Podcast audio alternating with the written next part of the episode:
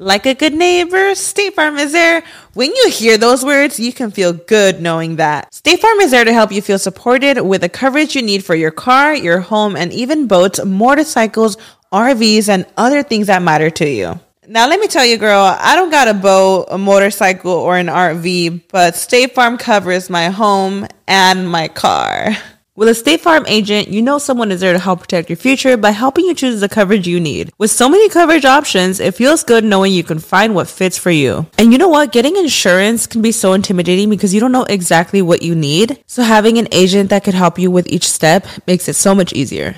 Girl, I feel you on that. So when things get complicated and you need ways to get help, State Farm gives you options there too. Maybe you like to handle things in person or on the phone with your local agent, or you prefer to do it on statefarm.com or on the award winning app. State Farm lets you do things your way.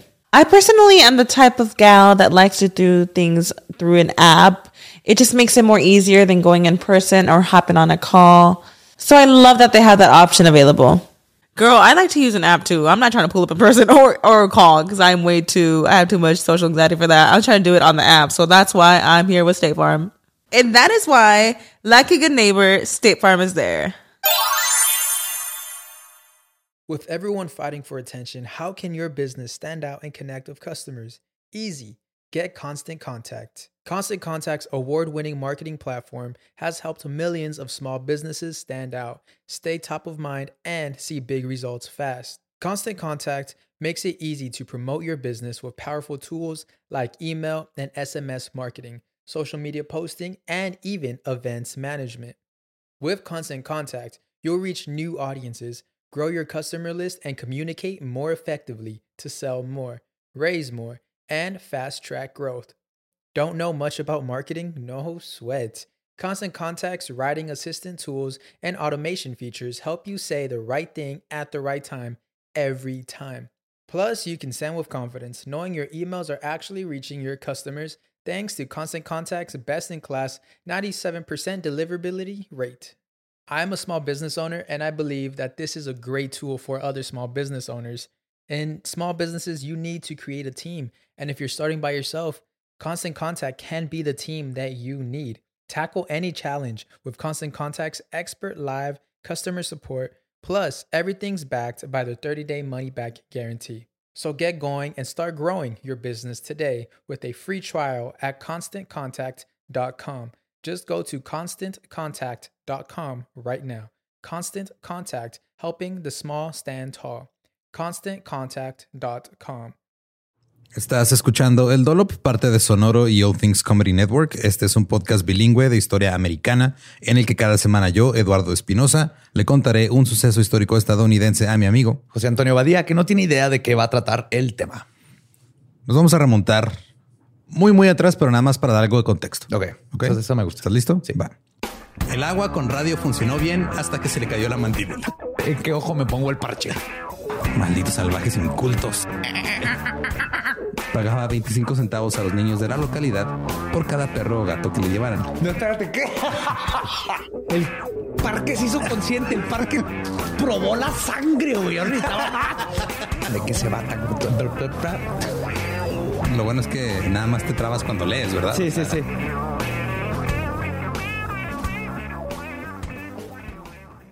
Edad media, Ah, cabrón. Bastante atrás. en Francia. Una monja en un gran convento comenzó a maullar como gato. Otras monjas se le unieron hasta que todas maullaron juntas durante varias horas. Esto continuó hasta que la aldea circundante llamó a los soldados para que fueran a amenazar a las monjas con azotarlas para que dejaran de maullar. Dejan de chingar, sí. Las 3 de la mañana, sácame. Este se considera un caso de histeria colectiva. En Alemania, en la década de 1400, una monja comenzó a morder a sus compañeras y aparentemente era contagiosa. Las mordeduras se extendieron por otros conventos de Alemania, Holanda y llegaron hasta Italia. What? No sabemos si son momias, este, digo, eh, monjas zombies, pero monjas vez. rabiosas. Monjas rabiosas. También no sabemos qué de chingado está pasando en estos conventos. ¿Qué tanta monja loca? Pues, supongo que por todo lo que está pasando en los conventos. Ahora, en 1518, inexplicablemente, un grupo de gente comenzó a bailar. Lo hizo durante días sin descanso, durante un periodo de aproximadamente un mes. Sí, Algunos de los danzantes murieron de ataques cardíacos, accidentes cerebrovasculares o simplemente agotamiento. Bailaron hasta la muerte. En Francia, en 1639, en una escuela para niñas, la maestra Antoinette Bourguignon convenció a 50 estudiantes de que estaban bajo influencia de Satanás. Antoinette hizo que las niñas creyeran que angelitos negros volaban sobre sus cabezas y que los diablillos del diablo estaban por todas partes. Y pronto cada una de las estudiantes confesó cosas como haber hecho brujería, haber volado en escobas, algunas incluso confesaron haber ingerido carne de bebé. Ay, güey. Satanic Panic Old School. Sí, güey, en los 1600. Sí. En Alemania, en 1749, hubo una epidemia de gritos, retorcimientos y trances en un convento también. Y esto eventualmente llevó a la ejecución de una supuesta bruja. Ok. Pero pues todos, todos son casos de histeria colectiva. Más Sí. o menos para que sea una, una idea de que es una histeria colectiva, empiezan a pasar cosas por presión social, te unes al pedo. Y terminas muerto bailando Michael Jackson. Así es. En Bellevue, en Luisiana, en 1939, una niña desarrolló un tic en la pierna durante el baile de homecoming en su escuela. El espasmo en la pierna se extendió a seis amigos suyos durante las próximas semanas y llegó en el momento en el que la mitad de los estudiantes de la escuela se quedaron en casa a causa de este espasmo contagioso. Unos porque se contagiaron, otros porque les daba miedo que les contagiaran y que la pierna se les moviera así de la nada. Mira, en esos tiempos eran más este, precavidos de contagiarte. Ajá, se ponían, se tapaban la pierna güey, para que no anduviera ahí contagiando a otros. Ahora ya con todo este contexto, vamos a pasar a la historia de hoy. El 22 de diciembre de 1933 en Fincastle, Virginia, Cole Hoffman y su familia, de ocho personas en total, notaron un olor a gas que entraba por una ventana abierta de su casa de campo. Dos horas más tarde, la esposa de Cal olió a gas de nuevo, sintió náuseas y se fue a la cama.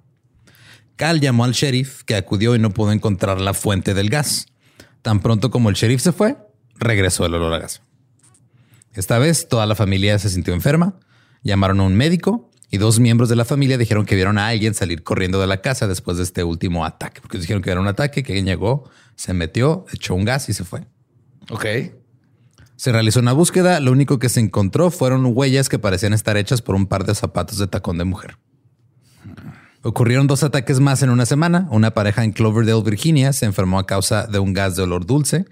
El 27 de diciembre en Troutville, el soldador A.L. Kelly y su madre fueron rociados en su casa. Dicen que el rocío llegó a través de una ventana del piso de arriba y el periódico The Roanoke Times empezó a publicar artículos sobre un gasero que andaba suelto, rociando gases en las casas. El 10 de enero, el criminal volvió a hacerlo. Homer Hilton y su esposa dormían en la parte de arriba de la casa, su hija en la parte de abajo. Alrededor de las 10 de la noche, la señora Hilton se levantó para atender a su bebé. Momentos después, la habitación se llenó de gas. Experimentó una marcada sensación de entumecimiento y esa misma eh, se empezó a quejar de náuseas. Y esa misma noche, otra persona, G.D. Kinsey, fue atacado también por el gas. Seis días después, el 16 de enero, F.B. Duval fue gaseado, salió de su casa para llamar a la policía. Cerca de su casa vio a un hombre correr hacia un automóvil estacionado y alejarse a toda velocidad. Duval y un oficial de policía de apellido Lemon condujeron buscando el auto sin suerte. Al día siguiente, el oficial Lemon encontró las huellas de los zapatos de una mujer justo donde estaba estacionado el auto. What? Andaba un gasero ahí. alguien. Ajá. Que pues, o sea, digo, eran 1940, güey. El panorama, no, eran los 30, esto es cierto, eran los 30, el panorama estaba medio raro, venían regresando a la depresión, tenías que encontrar maneras de divertirte. Y qué mejor que pedorrear casas ajenas en drag. Ahora, tres días después se roció gas en la ventana de la señora Campbell. Y luego se reportaron cinco ataques durante tres noches. En cada una de las casas, las víctimas dijeron que tenían entumecimiento y náuseas. Un hombre vio a una persona misteriosa que se escapaba de la casa, la persiguió y le disparó. Luego se estableció un bloqueo en las carreteras cercanas, pero nadie fue capturado. Y eso hizo que los ciudadanos se levantaran en armas. Claro. America. Vigilantes armados patrullaban las carreteras por la noche y el Roanoke Times suplicó a los agricultores que ya no le dispararan a nadie. Andan disparando. Sí, pues ya le habían disparado a una persona que supuestamente creyeron que era el, el gasero que andaba ahí echándoles gas en, en sus casas para provocarles náuseas y dormirlos. El siguiente ataque fue en la casa de Ed Stanley. Esta vez alguien vio a cuatro hombres corriendo hacia el bosque. Pero este caso fue diferente. A la noche siguiente, el gasero regresó a la casa. Ed Stanley escuchó un ruido fuera de su ventana Luego su cuarto se llenó de gas. Ahora, la Junta de Supervisores del Condado de uh, Boat en Virginia ofreció una recompensa de 500 dólares por la detención de él o los gaseadores. Luego, la legislatura de Virginia aprobó un proyecto de ley que declaraba ilegal, castigado con 10 hasta 20 años de prisión, cito, liberar gases nocivos en lugares públicos o privados. no había antes, güey, ahorita. Ahorita, cuando- ajá, o sea, fue, oye, esto no es ilegal. Ajá, no nos podemos arrestar. Este, ah, es una ley que prohíba gases nocivos en las casas. Yeah. Los ataques empezaron a llamar la atención nacional. El New York Times informó sobre el gasero que andaba suelto. Y en una reunión de la Junta de Supervisores, un médico dijo que no todos los casos eran reales. Que, por ejemplo, uno que le reportaron a él de que alguien había sido gaseado, en realidad fue nada más la estufa de carbón y ya. Vamos a ver el gas natural de la casa. Una noche la señora Mamie Brown salió corriendo de su casa gritando que le habían gaseado. Se formó una turba y estaban listos para linchar al responsable. Un oficial de policía fue a su casa y concluyó que alguien había arrojado un líquido común para matar moscas en la cocina, aparentemente como broma. O sea, ya había copycats y todo, güey. O sea, nomás llegó alguien y echó así insecticida Casi y se, se fue. Y casi lo matan, güey, por andar. Para el 3 de febrero, AP Skaggs, su esposa y cinco amigos se enfermaron por culpa del gas. El oficial Lemon fue a investigar otra vez. Se dio cuenta que los síntomas de la familia Skaggs se parecían más a lo que sucedería cuando alguien tomaba una dosis extraordinariamente grande de drogas alucinógenas. Uh, les pegó la pila de repente. Uno de los sobrinos de Skaggs estaba gritando histéricamente que se sentía atrapado dentro de la casa y andaba ahí, pues andaba mal tripeado, güey, pero pues, o sea, dijo, güey, parece que andan bien pinches highs. El 9 de febrero fue la peor noche para el condado de Roanoke. Hubo siete informes de gaseamientos separados. Cada caso fue investigado, pero no salió nada. La policía dijo que, cito, en ningún caso los agentes detectaron vapores nauseabundos y ningún ocupante de ninguna de las casas se vio afectado. La noche del 11 de febrero se reportaron cinco gaseamientos más. Otra llamada resultó ser caucho quemado. Nomás olía caucho quemado. Alguien llamó a la policía y dijo, ah, el gasero llegó aquí a chingarme. Y nada, que era Aldo después de comer palomitas. Es lo peor que me ha pasado en Sí, la vida. güey, anoche tenía mucho que no me lamía la cara y ya me acordé porque no me gustaba que me lamiera la cara, güey. Huele bien feo. El hocico le huele horrible. Y ya le lavaron los dientes y todo y no se le quita. Ay. Ahora, ya después de todo esto, la policía llegó a su conclusión. Dijeron que el gasero era un producto de una imaginación exagerada. Y el Roanoke Times escribió, cito, Roanoke no tiene gasero. Así fue como el encabezado. La nota decía, este diario ha creído en la inexistencia del gasero desde el principio, pero parecía mejor permitir que la policía siguiera adelante e investigara sin el impedimento que pudieran tener si se le echara agua fría en su búsqueda con anticipación. Entonces dijeron, nosotros ya no creíamos en este pedo, pero no dijimos nada porque pues ahí está la policía. No queríamos entorpecer la investigación, pero sí siguieron reportando Claro. las cosas. para ¿no? que la gente siga sabiendo. Y todos los informes de gaseamiento cesaron después de la noche del 11 de febrero de 1934. Se acabó. Histeria colectiva fue la conclusión de la policía. Ok. El gasero ya no, no, no era más, no existió, nunca existió. Pero en 1944, 10 años después, en Mattoon, Illinois, una pequeña, ¿ya sabes cuál es? Sí, el Mad Gasser of Mattoon. Simón. De niño me acuerdo de los dibujos. No me sé la historia completa. Nomás sé que eran. No sabía si para allá iba. Yes, voy a conocer bien la historia de Mattoon. El gasero loco de Mattoon. Illinois. Mattoon, Illinois era una pequeña ciudad a unos 75 kilómetros al sureste del centro del estado. Había 15.800 habitantes. El 98% de los habitantes eran blancos. Estaba rodeado de prósperas tierras de cultivo y había algunas pequeñas fábricas que manufacturaban algo de equipo para la Segunda Guerra Mundial. La familia de Farley Llew- Llewellyn poseía y operaba una tienda de comestibles en Mattoon junto con sus hermanas, Florence y Catherine. Entonces era Farley, Florence y Catherine. Ahora ninguno de los hermanos Llewellyn estaba casado, eran muy solitarios y eran muy cercanos entre ellos. Farley era un hombre alto, medía un 88, pesaba 90 kilos, era súper delgado y era considerado un genio académico de la ciudad. Asistió a la Universidad de Illinois, se destacó como estudiante de química, pero después de graduarse regresó a Mattoon. Farley construyó y equipó un laboratorio de química en el sótano de la casa de la familia, lo cual sabemos que siempre es buena idea. Oh, yes.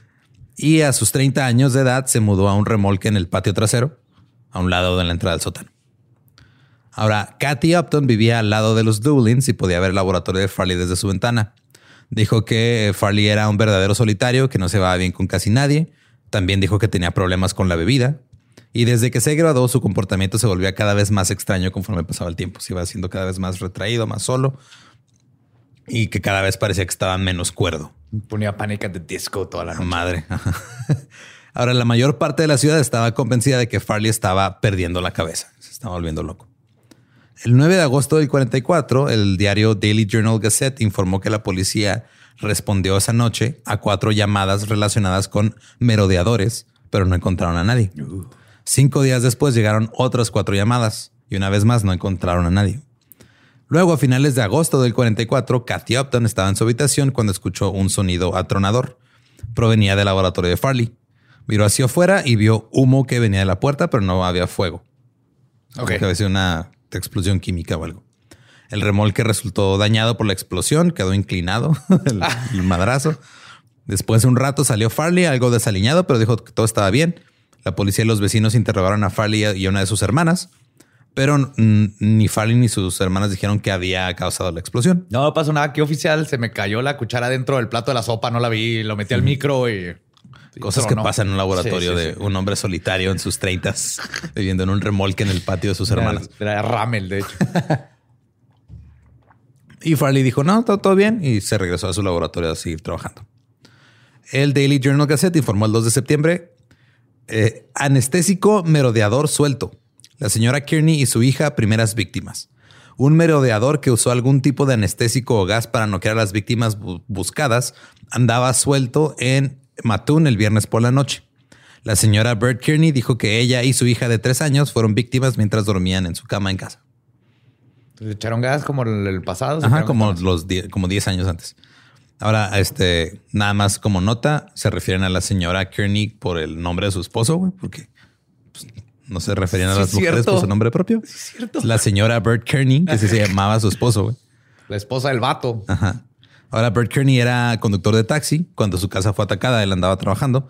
Regresó a las 12.30 de la mañana después de que se enteró de lo que había sucedido. Y dice que cuando llegó vio a un hombre en la ventana, alto, vestido con una tela negra y una gorra ajustada. Dice también el señor Kearney que lo persiguió, pero que el merodeador escapó y no lo pudo alcanzar. Ahora, tanto la señora Kearney como la niña se habían recuperado al día siguiente, aunque la boca y la garganta de la señora permanecían resecas y sus labios seguían ardiendo por los efectos de la sustancia que les echó. hubo el- gas. Sí, sí, sí, hubo. algo pasó. Ajá. Una vez que esta historia llegó a las noticias, empezaron a salir personas que habían recibido ataques anteriormente. El 31 de agosto, Urban Rafe y su esposa se despertaron sintiéndose enfermos y con náuseas. Se sentían débiles hasta el punto de casi estar paralizados y dicen que había un olor fuerte en la habitación. Luego vinieron los vómitos y la pareja salió tambaleándose del dormitorio. Dos visitantes que estaban en su casa, en otro dormitorio, no les pasó nada, no sintieron nada. Y al principio los Rafe pensaron que había sido intoxicación porque se habían comido unos hot dogs esa noche y dijeron, ah, nos cayeron mal. Todo bien. Y luego leyeron el periódico y dijeron, ah, cabrón. Yo, he- yo he estado ahí. Demasiado chili bean en el hot dog y Simón. perdió la conciencia. Pero el pedo es de que, o sea, pues ellos dijeron, ah, fue la comida, no pasa nada, todo chido. Pero ya cuando leyeron el periódico y vieron que alguien había reportado algo similar, dijeron, a lo mejor fue, fue lo mismo. Urban, este, Rafe, su esposa, la otra pareja que está en la casa y los Kearney habían sido compañeros de clase de Farley en la preparatoria de Mattoon High School. Pero como era una ciudad pequeña de 15 mil habitantes, pues era lógico. güey. O sea, no es como que hubiera varias prepas. Así que puede que nada más, o sea, que no haya sido así, uy, qué gran coincidencia, nada más. Es la única prepa. Es la única prepa que hay. El 5 de septiembre, el Daily Journal Gazette informó de cuatro nuevas denuncias. El periódico ahora lo estaba llamando el anestesista loco. Decía que este merodeador forzaría algún tipo de anestésico de olor dulce a través de las ventanas abiertas de cualquier dormitorio o habitación de la casa. Todas las víctimas dijeron haber sufrido náuseas y parálisis parcial hasta una hora y media después de los ataques. Que ahora digo, a diferencia de cuando comes un chingo de hot dogs con chili beans, esta madre tiene olor a dulce. Sí, no, los chili beans era de como los ataques de hace 10 años. Esa noche se encontró un, paño- un pañuelo empapado de un líquido en el porche delantero de la casa del señor y la señora Carl Cords. Digo, no tienen nombre las mujeres aparentemente. La señora Cords lo recogió y lo olió. Dijo que se sentía como que lo hubieran golpeado con una corriente eléctrica. Se sintió paralizada. Sus labios y su rostro se inflamaron y no podía hablar. Con un trapo. Ajá, así con un trapo que se lo encontró y lo olió para ver qué era y le llegó el chingazo así. Se quedó así durante casi dos horas. La tela fue recolectada y entregada al Departamento de Seguridad Pública del Estado para analizarla y a ver qué chingados trae ahí. Ahora, la policía descubrió una llave maestra y un lápiz labial vacío cerca donde se había encontrado este pedazo de tela. La policía pensaba que el merodeador podría haber estado buscando meterse a la casa cuando llegó la familia y que dejó caer estas cosas durante su vida. Entonces dejó ahí su tela con su gas tóxico, una llave y su lápiz labial. Ahora, el 6 de septiembre, el jefe de policía, eh, Cole, ordenó a todos los que estaban en servicio en ese turno de 24 horas que trataran de capturar a este güey que andaba anestesiando gente sin su Vato con consentimiento. lipstick, Ajá. el Este, alto, Ajá. Con gorrito, Tela negra. Ahí anda suelto, anda gaseando. gaseando gente. Es, es- es el scarecrow de Batman. ¿no? Ajá. Básicamente. Eh, la tela fue llevada a Springfield para su análisis. Para el día 7 de septiembre había cuatro víctimas más alcanzadas por el gas venenoso. Tres de ellos eran mujeres. Y hubo ahora otra vez voluntarios que comenzaron a patrullar la ciudad. A, a ver a qué le disparan. Ajá. Se llamó a dos miembros de la Oficina de Delitos del Departamento de Seguridad Pública del Estado. Uno dijo, este es uno de los casos más extraños que he encontrado en muchos años de trabajo policial. El perpetrador es mentalmente desequilibrado, pero inteligente. Posiblemente brillante, pero es un chiflado. Este güey está bien vergas, pero está bien pinche loco. Yes.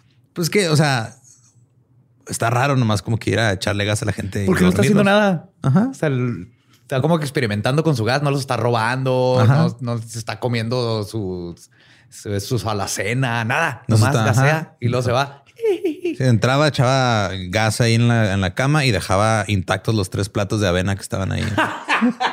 Así. No agarraba ni el chiquito, ni el grande, ni el, ni el mediano, ni ninguno. Ya llegó el gas. Eh, los testigos describieron al casero como un hombre alto, delgado, vestido de negro, con una gorra negra. Robert Daniels, vecino de una de las víctimas, dice que vio un hombre alto salir corriendo de su casa. Dos víctimas dijeron a la policía que estaban parcialmente paralizadas en las piernas y los brazos durante un tiempo y que el gas olía como un perfume barato. Ahora, la señora Burrell se despertó a las 11:15 de una tos inducida por el gas. Su hijo de 18 meses no tenía efectos en absoluto. La señora Burrell, sin embargo, todavía tenía dolor de pecho al día siguiente. Ahora, para este punto, todas menos dos de las víctimas del gasero loco eran mujeres, todas con náuseas y parálisis parcial temporal. Y en ningún caso hubo ni robos, ni agresiones físicas, ni nada. Nada más era llegar, echar el gas y ya. Quién sabe si lo está probando. Un editorial del Mattoon Daily Journal Gazette del 8 de septiembre escribió, cito, la historia del merodeador anestésico de Mattoon es conocida por todos.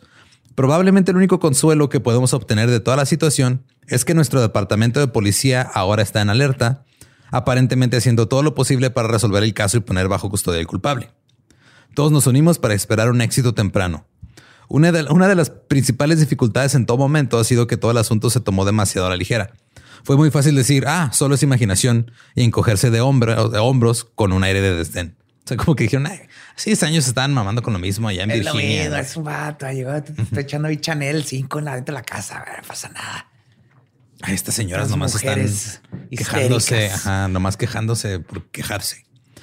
¿Estás listo para convertir tus mejores ideas en un negocio en línea exitoso? Te presentamos Shopify. Tal vez no lo sabías, pero nuestro podcast More Than Mamis es un negocio y lo empezamos por supuesto para desahogarnos y hablar sobre la maternidad, no para convertirnos en expertas de ventas y del e-commerce. Así que sí, necesitábamos ayuda para vender nuestro merch y poner en marcha nuestra tienda. ¿Y cómo suena con Shopify? Llegó otra venta. Shopify es la plataforma de comercio que está revolucionando millones de negocios en todo el mundo. Ya seas un emprendedor desde tu casa o desde donde sea, Shopify es la única herramienta que necesitas para iniciar, administrar y hacer crecer tu negocio sin dificultades. Con Shopify puedo gestionar pedidos, envíos y pagos desde cualquier lugar, brindándote toda la información y estadísticas de tus ventas al detalle. Regístrate para un periodo de prueba con tan solo un dólar al mes en shopify.com barra sonoro, todo en minúsculas. Ve a shopify.com barra sonoro para llevar tu negocio al siguiente nivel. Shopify.com barra sonoro. Pero la señora Carl Courts, que sufrió quemaduras graves, no pudo reírse de ello. Tampoco la señora Bert Kearney, quien sufrió complicaciones que podrían haberle costado la vida. Tampoco la señora George Ryder, cuyos dos niños vomitaron. Ella misma tenía náuseas. Tampoco ninguno de los otros ciudadanos que tuvieron la misma experiencia aterradora. Durante los últimos días, la mayoría de nuestros ofici- oficiales han tenido una visión seria del caso, Ahora admiten que presenta un problema real y están trabajando arduamente para encontrar una solución. Por su actitud actual, la mayoría de los miembros de la fuerza policial merecen elogios. Entonces fue primero, no nos creen, y luego ahorita fue, ah, pues ya nos creen, y ya están haciendo algo. Ya están buscando, Y ahora sí ya hay que decirles que qué chido. jalándole el dedo a la gente a ver a quién le salía gas. Ahí está. El 9 de septiembre llegaron dos agentes del FBI. El alcalde anunció planes para incorporar una gran fuerza de policía estatal. Hasta ahora, el gasero de Matún había enfermado a 27 personas. Los dos agentes del FBI se dispusieron a averiguar qué tipo de gas era y dijeron, ok, si podemos averiguar qué tipo de gas es, podemos saber de dónde viene Ajá. y tratar de encontrar al culpable. Y voluntarios armados con escopetas y rifles se unieron a la policía por la noche en busca del gasero. Pero la policía le preocupaba que los escuadrones de ciudadanos llegaran a disparar contra alguien que nada más regresaba de un turno en la noche, güey. Claro. De, de alguna- comer chili beans. Ajá, de los van alguna- a confundir. Venía llegando de su fábrica donde hacía cosas para la Segunda Guerra Mundial. Ah, Ah, y, y luego ya, ya mero era época de ya no usar sombrero de paja, güey. Entonces se mezclaron las cosas todo. ahí, güey. sí. Las cosas se pusieron más difíciles cuando regresó el análisis de la tela del pañuelo este que olió la señora y llegó con información inconclusa. Así no podemos determinar Tiene si algo, algo pero aquí. quién sabe qué es. Ajá. Se fue de no podemos saber si hay algo. O sea, no se encontró nada. Así que dije, nada, esto te puede haber causado daño y ya. La gente continuó informando gaseamientos. La señora Frances Smith, directora de la escuela primaria, su hermana Maxine, la señora Russell Bailey y sus dos hermanas, y la señora Violet Driscoll y su hija Ramona. Todas ellas fueron gaseadas. Una mujer viendo una película, estaba en el cine, causó, causó pánico y causó una estampida hacia las salidas cuando gritó que le estaban atacando en medio de la película. Dijo que le estaban echando, que le estaban echando gas. La policía llevó a un médico, este, y le dijo, la, le dijo a la mujer, nada más estás muy nerviosa, estresada, la sedó y se la llevaron. ese sí fue pánico. Ajá, ese sí fue Ataque pánico. Sí. El 10 de septiembre, mientras la policía armada patrullaba en una noche lluviosa, los residentes se sentaron armados en sus casas cerrando puertas y ventanas. Aún así, a la medianoche hubo 14 llamadas de personas que habían olido el gas. O sea, nada más Pero imagínate. Nadie vio a nadie. Nadie vio a nada. No, nada más estaban todos ahí sentados con su escopeta por si entraba. O sea, esto fue 30 años antes de Richard Ramírez, cuando la gente estaba teniendo un pánico igual. Con un gasero. Pero este güey nada más era un, un güey que pues, te iba a hacer, te iba a intoxicar un par de horas. Gasero bienestar.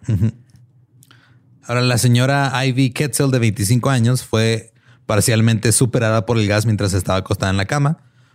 Y le llamaron a un médico y cuando llegó el médico, el médico dijo, no, ¿sabes qué? Es que no hay efectos de gas. O sea, no, no es cierto, nomás estás teniendo un ataque, o sea, literal, nomás le dijo, estás, nomás estás este, histérica. teniendo un ataque nervioso. Pero sí dijo que había un olor peculiar en la habitación. La señora Caroline Averill, de 40 años, olía un gas dulce y enfermizo mientras se sentaba en su sala, pero ella no dejó que un médico la examinara. Y todas las demás llamadas fueron falsas alarmas. La policía respondió a todas y cada una de las llamadas. Todas fueron hechas por personas, generalmente mujeres, que estaban sufriendo de miedo inducido por la imaginación. Todas se quejaron de experimentar una sensación de ardor en la garganta y de parálisis parcial, pero no se encontró evidencia de gas ni nada cuando fueron examinadas. Una mujer fue llevada a un hospital y fue dada de alta después de que su pánico cesó. O sea, nomás llegaron y dijeron, no, no, es que nomás... Es- olían algo y de repente ya era de, ay, mi hijo ya me dio el patatús. Fue psicosomático completamente todo, güey. Este pues, también, o sea, como que digo, si había alguien haciendo algo. sí, pero hueles algo poquito Ajá. y te vas a... Te va a caer ahí todo. como la primera vez que nos hicimos una prueba de COVID, que todos estamos así bien culeados Ajá. y que Gabe perdió el olfato psicosomáticamente. Sí, Lo y lo recuperó en cuanto le llegaron las pruebas negativas. Es lo mismo, güey. O sea, es, es- o sea, te genera tanto estrés este pedo, más el estrés que ya traes, que ya llegaremos a eso después. Y te causan este tipo de cosas. Y eran desestimadas porque ay, son mujeres siendo dramáticas. Ajá. Cada vez que la policía iba a una casa, un gran grupo de ciudadanos armados también iban a la casa, güey. A ver si encontraban a alguien a tirar ¿Cómo va a puertas. matar pinche gasero ese cabrón? De hecho, el comisionado de policía dijo que las bandas itinerantes de hombres y niños deberían disolverse. Alguien va a ser asesinado y no será por gas. La gente aquí ha perdido el control de sí misma de una manera que es casi increíble en un mundo moderno. Estamos hablando de hace 80 años, güey. Sí, estaban haciendo lo mismo, pero con todo- en esos tiempos sí me involucrabas a los niños. Ajá. Tome su resortera, mijo. Apúntele a los huevos. Ahora, el problema de combatir la histeria masiva que ha asolado esta ciudad se ha vuelto más serio que los ataques reales. No caminaría por el patio trasero de alguien ahora esta noche por, ni por 10 dólares. O sea, dijo, ahorita le van a disparar a cualquier güey que se atraviese. Que vean de noche. O sea, ya, más que cuidando a la gente de que si fueran gaseros, estaban cuidando a la gente que no les dispararan porque creyeran que era el gasero, güey.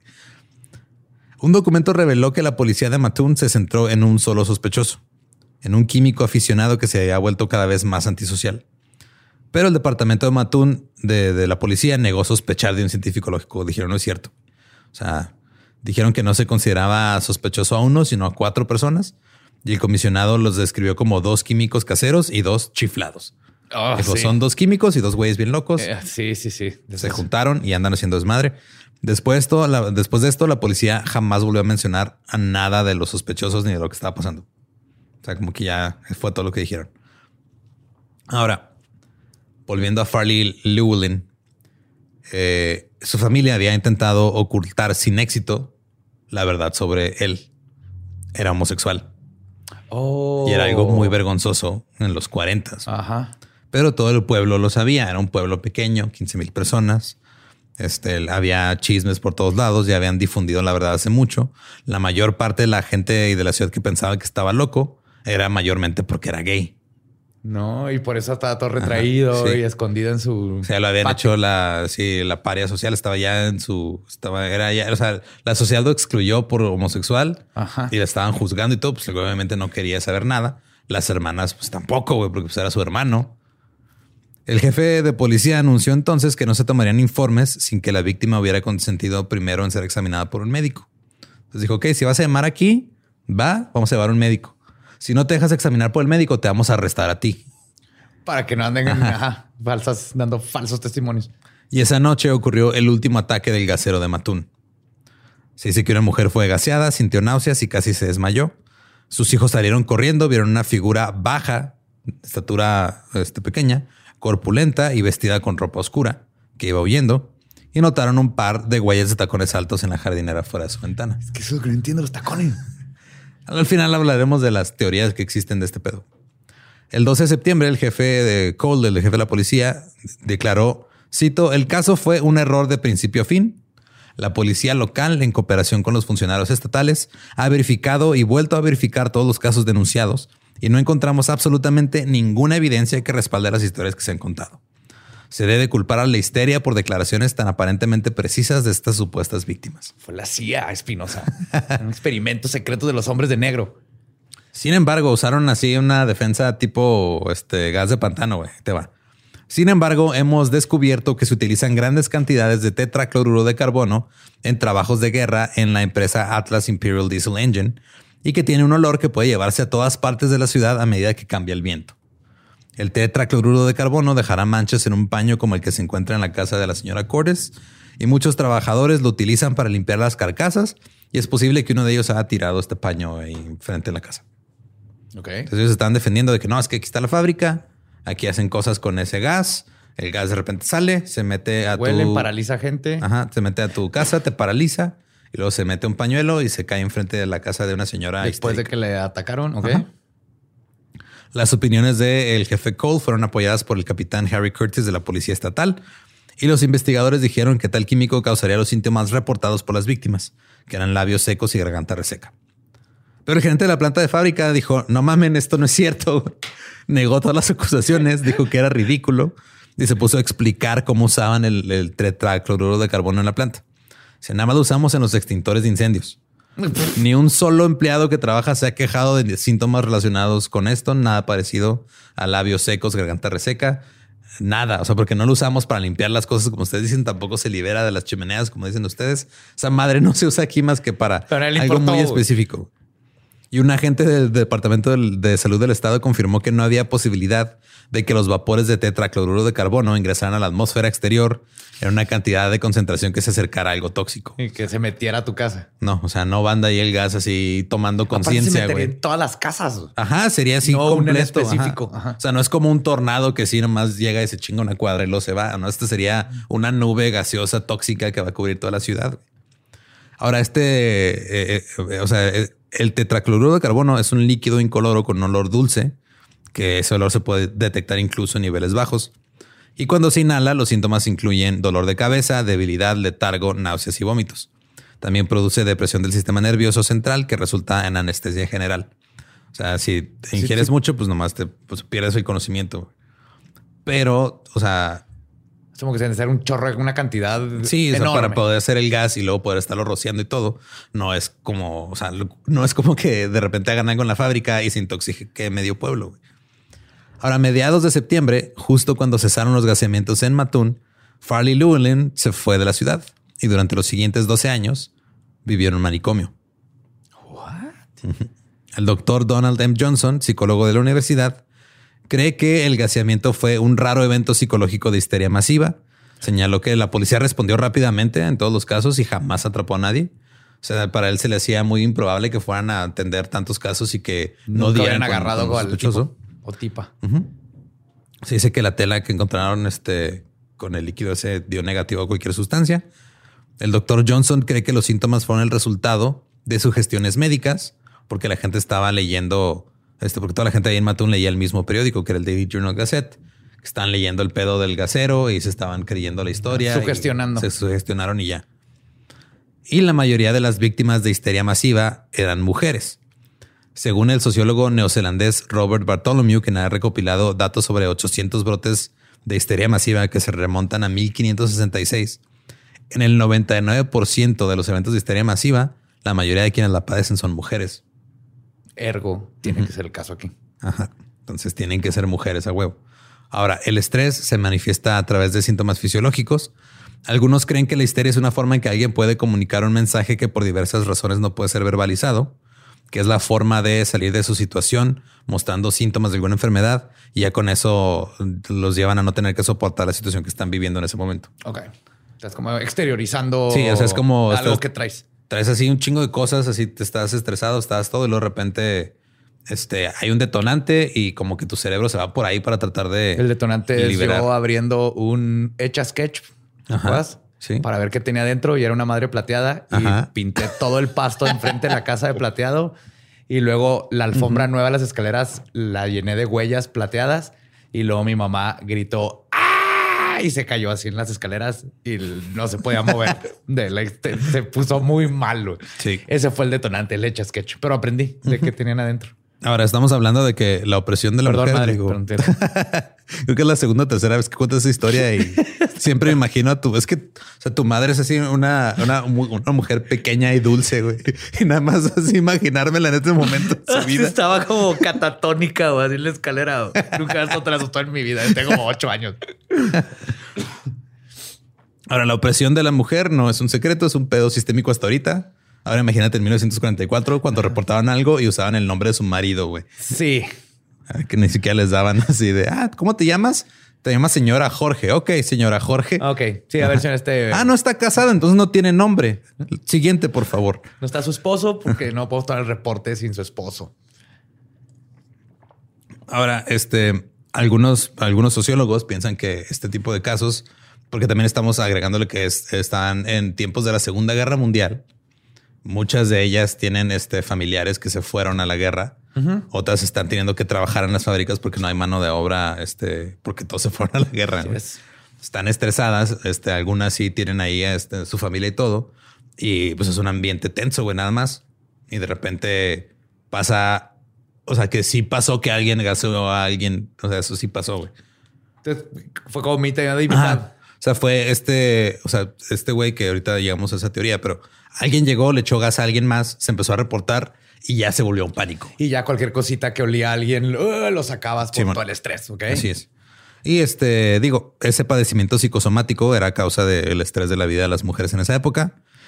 Y tal vez este, nada más haberlo dejado como un evento de histeria masiva, pues fue un poquito mejor, aunque sigue estando culero el desestimar, porque también hace poco estaba leyendo todo este pedo de que, este, o sea, a las mujeres pues no se les toma en serio en los hospitales a veces cuando están hablando de el De dolor dolores. que tienen y todo ese pedo.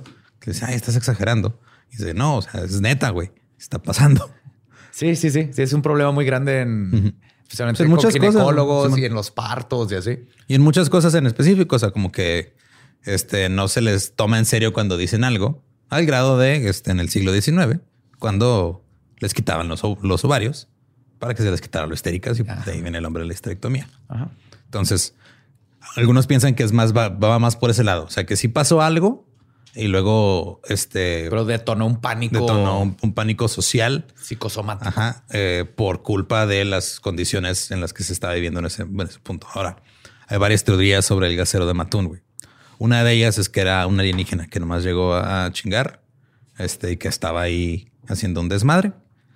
Otra es que era Farley Llewellyn, Ajá. que era En un- drag. ajá, en drag, así que era un químico, güey, que se estaba vengando de la gente que le hacía bullying en la prepa y que luego se salió de control, porque casi todos los ataques fueron específicamente a personas que habían estado con él en la prepa.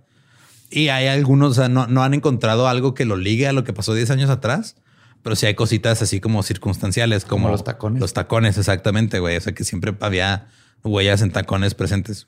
Que tal vez lo usaba para despistar, que pensaran que era una mujer. Ajá. Y también se dice que este, sus hermanas le tiraban paro, güey. Por eso la última que, que decían que era así como se veía más bajita y más corpulenta, que era una de sus hermanas que estaba tratando como que desviar la atención para medio así, este, eh, pues ensuciar las aguas de la, investiga- de la investigación. Sí, perdón, darle un álava o algo, Ajá. una coartada. Pero todo esto en realidad pasó porque este era un hombre homosexual que era brillante como químico y que no lo dejaban ser él mismo. Y el- todo el público lo estaba, todo el pueblo, perdón, lo estaba juzgando. Verga esa historia, güey. Es Billy Elliot de la ciencia. güey. Yo apoyo esta teoría, me gusta. Y toda esta teoría de que pues, fue él, por eso coinciden las fechas de ah, pues empezó cuando se, em, este, se mudan para acá y luego termina cuando lo meten al manicomio, porque pues, el güey terminó. Sí, tenía, ya tenía problemas muy, muy fuertes ya para esas épocas de su vida. Al grado Sí que- fue de, de veras lo del manicomio, Sí, no sí. fue porque era gay. O sea, sí fue por, pues, digo, fue. No, o sea, me refiero porque en esos tiempos te metían al Sí, te metían- por ser ajá, gay, ajá, no por porque tuvieras problemas mentales. O sea, como que este no sé exactamente si fue por todo, pero sí fue una decisión que tomó su familia de ya, ya se fue demasiado para Ok. allá. Entonces, o sea, esa es como que la teoría que tiene más este peso, porque en el 2003 fue cuando un, un habitante que vivió ahí en, en, en Matún fue el que dijo, no, es que sí pasó en realidad. O sea, como que ya se había sido desestimado completamente como histeria colectiva hasta hace 18 Es años lo que, yo tenía entendido. Era- Yo me sé la teoría de o histeria colectiva Ajá. o era un experimento del ejército, de la CIA, super secreto, que estaban probando gases con los ciudadanos. Ahora, otras personas piensan, güey, que este, como que el- el- cuando explotó su laboratorio o algo es justo porque estaba preparando este pedo. Y este, porque dicen que cuando explotó su laboratorio llegaron a, a hablar con él. Mucha gente dijo, ah, es que este güey sí ve, lo está bien loco, porque dicen que sí se veía como que un poquito agitado, pero se veía muy contento.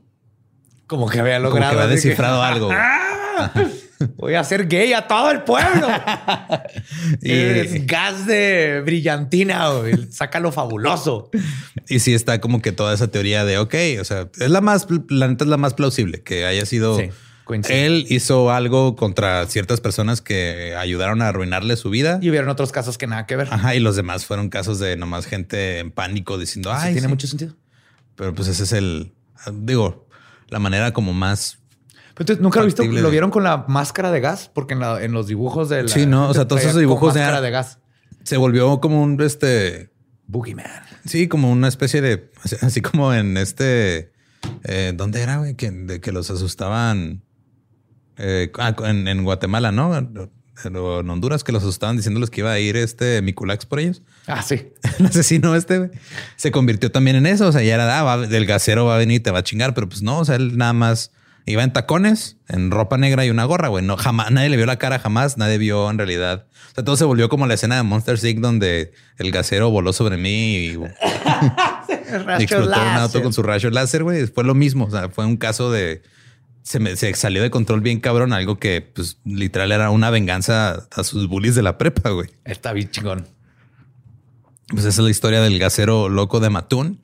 Si quieren escuchar este el, el episodio original en inglés, es el episodio 120 de Dollop, se llama The Mad Gasser. Y este nos pueden seguir en todos lados como arroba el Dollop. Y va a decir leyendas y no, es- hoy no es leyendas. Es que el tema estuvo bien leyendoso. Simón. Este nos pueden seguir en todos lados como arroba el Dollop. A mí me encuentran como ningún Eduardo. Me encuentran como el va diablo Sí, si no conocen su historia, están condenados a la histeria colectiva. Que te echen queer gas y te hagan fabuloso. ¿Estás listo para convertir tus mejores ideas en un negocio en línea exitoso? Te presentamos Shopify. Tal vez no lo sabías, pero nuestro podcast More Than Mamis es un negocio y lo empezamos por supuesto para desahogarnos y hablar sobre la maternidad, no para convertirnos en expertas de ventas y del e-commerce. Así que sí, necesitábamos ayuda para vender nuestro merch y poner en marcha nuestra tienda. ¿Y cómo suena con Shopify?